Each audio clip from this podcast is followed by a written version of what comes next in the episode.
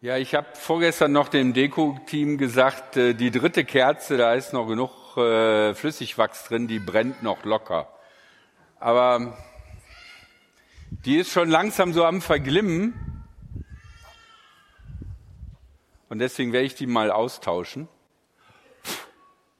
Da muss man vorsichtig sein. Zack. So. Okay. Ähm, nein! Ja, jetzt mache ich das nicht drauf, sonst geht's nochmal aus. Ja, bei Kerzen kann es einem passieren, dass sie äh, ausbrennen. Bei Menschen? Hm. Schwieriges Thema, oder? Überall reden Leute von Burnout. Und äh, irgendwelche wichtigen Leute schreiben auch darüber, ich habe voll den Burnout gehabt, weil ich war Hochleistungsmensch. Und ähm, dann schreiben sie ein Buch darüber und verdienen auch Geld damit äh, für ihre Rezepte, wie man damit umgeht, dass man ausbrennt.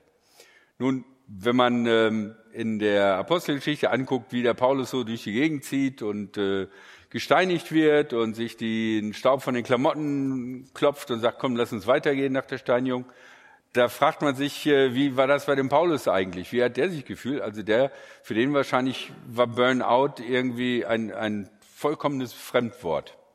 Aber es gibt einen interessanten Text im zweiten Korintherbrief, das ist der Predigtext für den heutigen Tag. Und da kann man ein bisschen mitkriegen, dass das manchmal auch für den Paulus gar nicht so einfach war. Er schreibt dort, Gott hat einst gesagt, aus der Dunkelheit soll ein Licht aufleuchten. Genauso hat er es in unserem Herzen hell werden lassen. Durch uns sollte das Licht der Erkenntnis aufleuchten. Die Herrlichkeit Gottes sollte sichtbar werden, die uns in Jesus Christus begegnet. Wir tragen diesen Schatz, aber in zerbrechlichen Gefäßen. So soll deutlich werden, dass unsere übergroße Kraft von Gott kommt und nicht aus uns selbst. Wir stehen von allen Seiten unter Druck, aber wir werden nicht erdrückt. Wir sind ratlos, aber wir verzweifeln nicht. Wir werden verfolgt, aber wir sind nicht im Stich gelassen. Wir werden zu Boden geworfen, aber wir gehen nicht zugrunde. Täglich erleben wir am eigenen Leib etwas von dem Sterben, das Jesus erlitten hat. Denn unser Leib soll auch das Leben zeigen, zu dem Jesus auferstanden ist. Vier Gedanken möchte ich versuchen, euch mit auf den Weg zu geben. Der erste Gedanke, wir wollen einen starken Held, den bekommen wir nicht. Irgendetwas in uns oder in ganz vielen von uns sehnt sich danach, dass man als Vorbilder oder in seiner Nähe oder um sich herum starke Helden hat.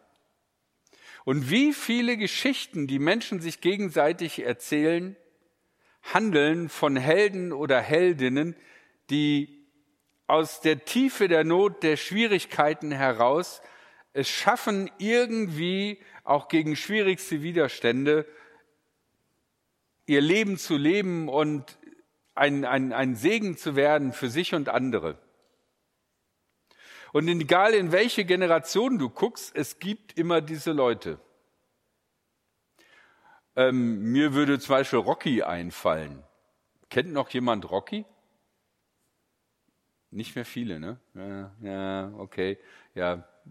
Ja, das war so ein Held aus den 80er Jahren, so, so, so ein Testosteronmann. Weißt du, so irgendwie, der so aussah, wie ich gerne ausgesehen hätte, wenn ich den Willen dazu gehabt hätte.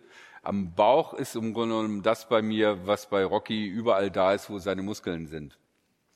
Der als No-Name-Boxer gegen einen Super-Champion antritt und natürlich tierisch erst einen auf die Nase kriegt und dann gewinnt. Wir sehnen uns nach starken Helden. Und das müssen nicht unbedingt muskulöse Helden sein, das können auch einfach moralische Helden sein.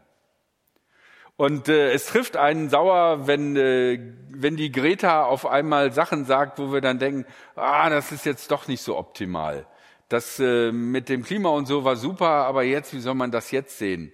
Oder ja, wenn auf einmal Musikhelden Musik machen, von denen man denkt, warum machen sie das? Wir wollen auch einen starken Gott Und wir wünschen uns, dass Gott mal so richtig aufräumt in dieser Welt. Aber auch das ist gar nicht so einfach zu sehen. Die Menschen zur Zeit Jesu, die haben sich als allerwichtigstes gewünscht einen starken Helden, nämlich einen Messias, einen Messias, gegen, der gegen die Römer antritt und der die Römer nach Hause schickt und dann ein neues Weltreich aufbaut, allerdings kein römisches, sondern ein jüdisches. Aber so ist das nicht gelaufen. Und den schwachen Messias wollten viele nicht. Muslime gehen davon aus, dass äh, Jesus, der Sohn Marias, der einer der größten Propheten ist, die Allah je geschickt hat, dass er natürlich nicht gekreuzigt worden ist, weil das würde Gott niemals zulassen, seinen wichtigsten Propheten äh, zu kreuzigen, dass äh, die Römer da mit äh, Dummheit geblendet waren und dann irgendjemand anders gekreuzigt haben. Auch da geht ein schwacher Held nicht.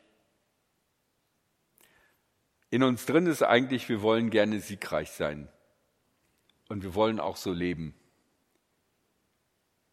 wie bejubelte Sieger oder zumindest wie Leute, wo andere Leute denken, boah, das ist aber echt, der oder die hat ja aber echt voll Leben im Griff.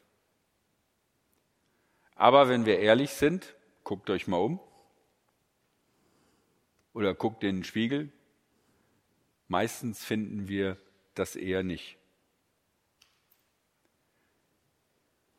Wir finden es nicht in uns, und wir finden es auch nicht auf die siegreiche Art und Weise, wie wir es gerne hätten, bei Jesus. Paulus macht das in diesem Text ganz deutlich, indem er sagt, wir, die Missionare, wir, die wir durch die Welt ziehen und das Licht Gottes in die Welt bringen, wir sind zerbrechlich. Und er liefert auch eine Erklärung, nämlich damit die Kraft Gottes deutlich wird. Damit komme ich zum zweiten Punkt. Wir haben es nicht einfach. Unser Leben ist schwierig. Allerdings auf unterschiedlichen Leveln.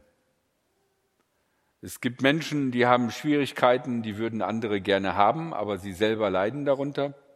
Und es gibt Menschen, die auf verschiedenen Ebenen Schwierigkeiten haben. Wir hier in Deutschland als Christen werden nicht verfolgt. Wie viele Christinnen und Christen in dieser Welt wären froh, wenn sie einfach mal so einen Gottesdienst einfach so machen könnten, ohne dass sie Angst hätten, dass da irgendjemand Filmaufnahmen, oh, wir machen Filmaufnahmen. Ähm, wir stellen es sogar ins Internet. Ja, so, ja, wir tun das einfach. Ne? Wir haben keine Angst, dass daraus was passiert. Wie viele Christen wie viele Gemeinden könnten sich sowas gar nicht leisten? Wir spüren Druck des Lebens.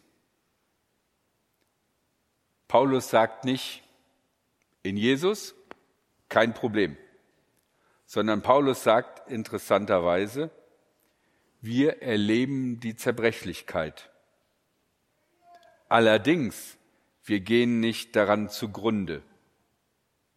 Er sagt, wir sind ratlos, ich bin ratlos, aber ich verzweifle nicht.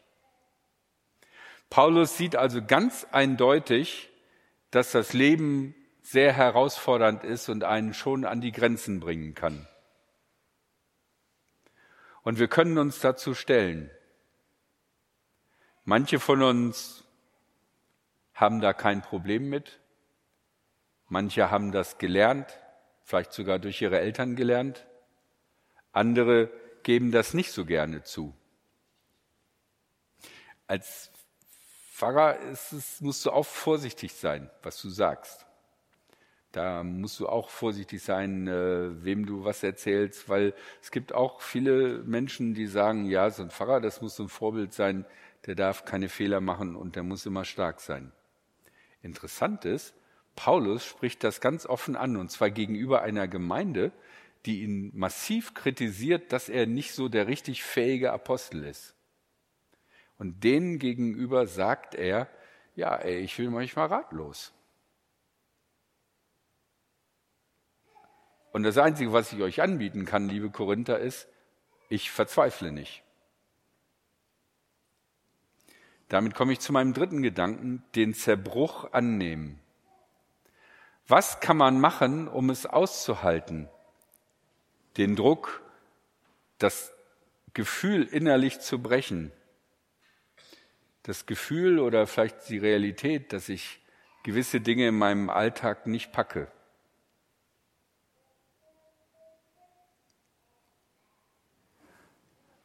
Ja, an dieser Stelle würde ich total gerne jetzt einen Lösungsweg anbieten. Weil ich finde, so ein Gottesdienst muss sich lohnen, dass man da hingeht. Und was hat man von einer Predigt, wenn es keinen Lösungsweg gibt, keinen, ja, mach doch so, dann läuft das. Aber wenn ich jetzt das anbieten könnte, dann würde ich euch eine Möglichkeit geben, das alles selber zu lösen. Und dann würde Paulus sagen, ja, aber das war ja nicht der Sinn, dass ihr dieses alles selber löst, sondern es soll ja sichtbar werden, dass Gott unsere Hilfe ist und nicht, dass ihr es alle voll drauf habt. Und so kam mir gestern Abend die Erkenntnis, dass ich heute eine Predigt liefern muss oder tue, die äh, keinen Lösungsweg hat wo ich nicht sagen kann, wisst ihr, habt ihr schon mal das Fusier? Oder vielleicht Fasten, super Sache. Oder vielleicht 24 Stunden Gebet, super Sache. Oder hast du die Bibel eigentlich dieses Jahr schon einmal ganz durchgelesen? Nein, dann hau rein. Ähm, oder wie viele Bibelverse kennst du auswendig? Das hilft total. Und dann musst du dir die immer, ja, nee, weiß ich nicht. Ich habe genauso Druck wie auch ihr. Versuche genauso irgendwie mein Leben hinzukriegen und ich versuche das wie die Schwäne oder die Enten zu machen. Weißt du, die gleiten über dem See und unter Wasser, wo man es nicht sieht, strampeln sie ganz schön heftig. Aber wenn du von der Oberfläche guckst, siehst du, da gleitet's. Ich glaube, ein wichtiger Punkt, um überhaupt erstmal zurechtzukommen mit dem Druck, den wir haben und auch vielleicht mit dem inneren Gefühl des Zerbrechens ist, dass wir das annehmen und sagen, ja, meine Existenz ist nicht dazu da, dass ich fehlerfrei durch das Leben schwebe, sondern dass ich so bin, wie ich bin. Und das ist manchmal, glaube ich, schon eine ziemlich große Aufgabe, sich zuzugestehen, ich bin, wie ich bin. Es gibt Dinge, die kriege ich gut hin und es gibt Dinge, die packe ich einfach nicht. Ich muss ja hin und wieder eine Abrechnung machen, weil ich Sachen für die Gemeinde einkaufe. Und ich schiebe das schon immer so vor mich hin, weil ich hasse, so etwas zu tun. Und irgendwann guckt die Christine mich an und sagt, guck mal, es ist jetzt langsam Ende des Jahres, du musst deine Abrechnung machen. Und dann mache ich die und ich habe ja auch, ich meine, das ist dann natürlich so ein Programm, wo, wo dann auch aufsummiert irgendwie, was da an Geld letzten Endes unten rankommt. Und fast immer ist es so, dass der Mensch von der Stadtmission, der für die Abrechnungen zuständig ist, mir dann eine Mail schreibt, äh, Herr Berger, Sie haben da mehrere Fehler in Ihrer Abrechnung drin. Obwohl ich die durchgeguckt habe und obwohl es ja eigentlich nur ist, Belege sortieren und die Summe zu nehmen und zu übertragen.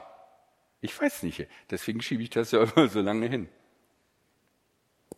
Es ist nicht einfach, aber ich glaube, ein wichtiger Punkt ist, dass wir uns zugestehen, wir sind leider nicht die perfekte Version von uns selbst, sondern wir sind die reale Version. Und vielleicht haben wir mal den Traum gehabt, wir werden die perfekte Version. Meine Erfahrung ist eher nicht.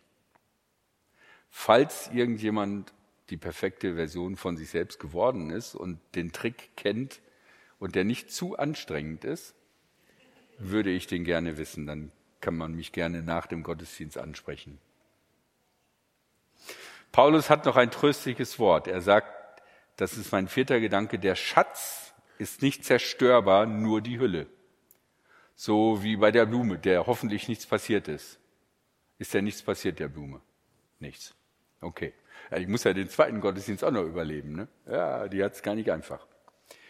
Und der Schatz, den wir haben, der in uns ist, ist nicht, dass wir die geilsten sind, die Obersieger dieser Welt,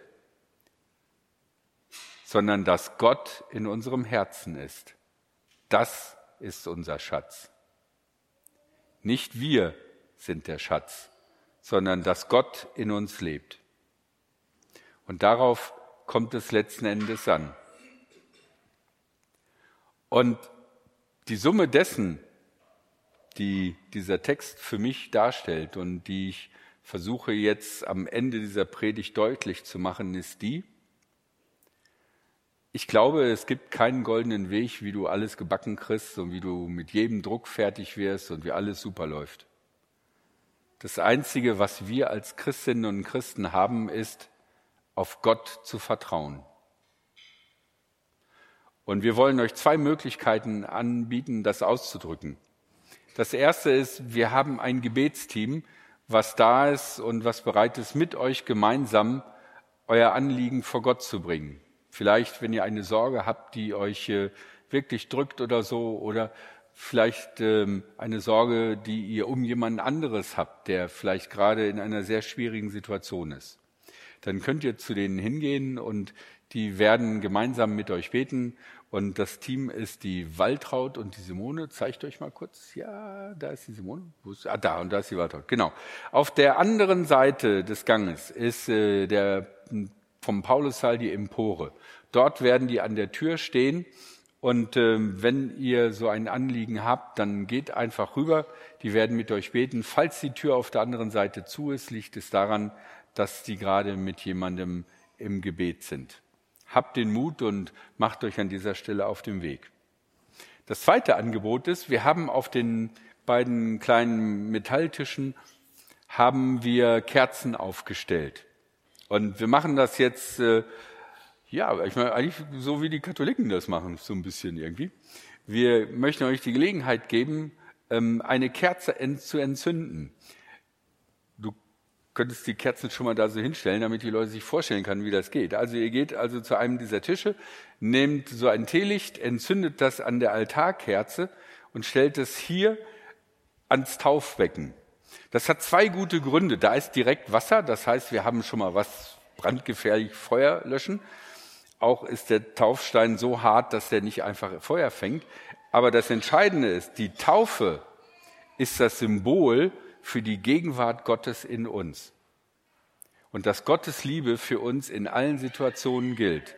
Und wenn ihr sozusagen diese Kerze entzündet und hier an das Taufbecken stellt, dann stellt ihr sozusagen symbolisch die Kerze und die Person, für die ihr sie entzündet habt, ihr selbst oder jemand anders, in die Nähe Gottes und in die Nähe des Erbarmens Gottes, was mit diesem Wasser symbolisiert wird. Während dieser Zeit wird das Musikteam uns mit Liedern begleiten und wenn ihr nicht gerade äh, dabei seid, eine Kerze zu entzünden oder an jemanden zu denken, dann eine herzliche Einladung, bei diesen Liedern mitzusingen. Und das erste Lied beschreibt im Grunde genommen genau, was wir damit ausdrücken wollen. Das erste Lied hat als Titel Lege deine Sorgen nieder.